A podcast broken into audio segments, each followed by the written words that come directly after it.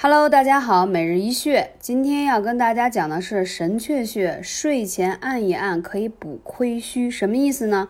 中医啊以脐养生，什么意思？就是脐带嘛。然后现在发展为一门独特的叫脐疗学。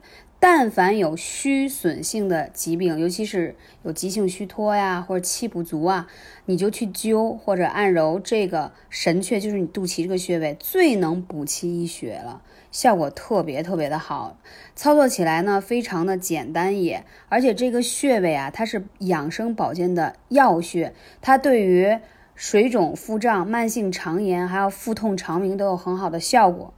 经常按揉它，还有就是艾灸它也非常的棒。艾灸它的话呢，就是每天一次，每次二十分钟，效果自然就能看得到喽。所以大家赶紧行动起来吧。同时，你可以在晚上睡觉前把一些肉桂、丁香、茴香，还有姜啊，还有艾草，把它捣成泥放在肚脐里头，也是非常简单的一种肚脐灸法。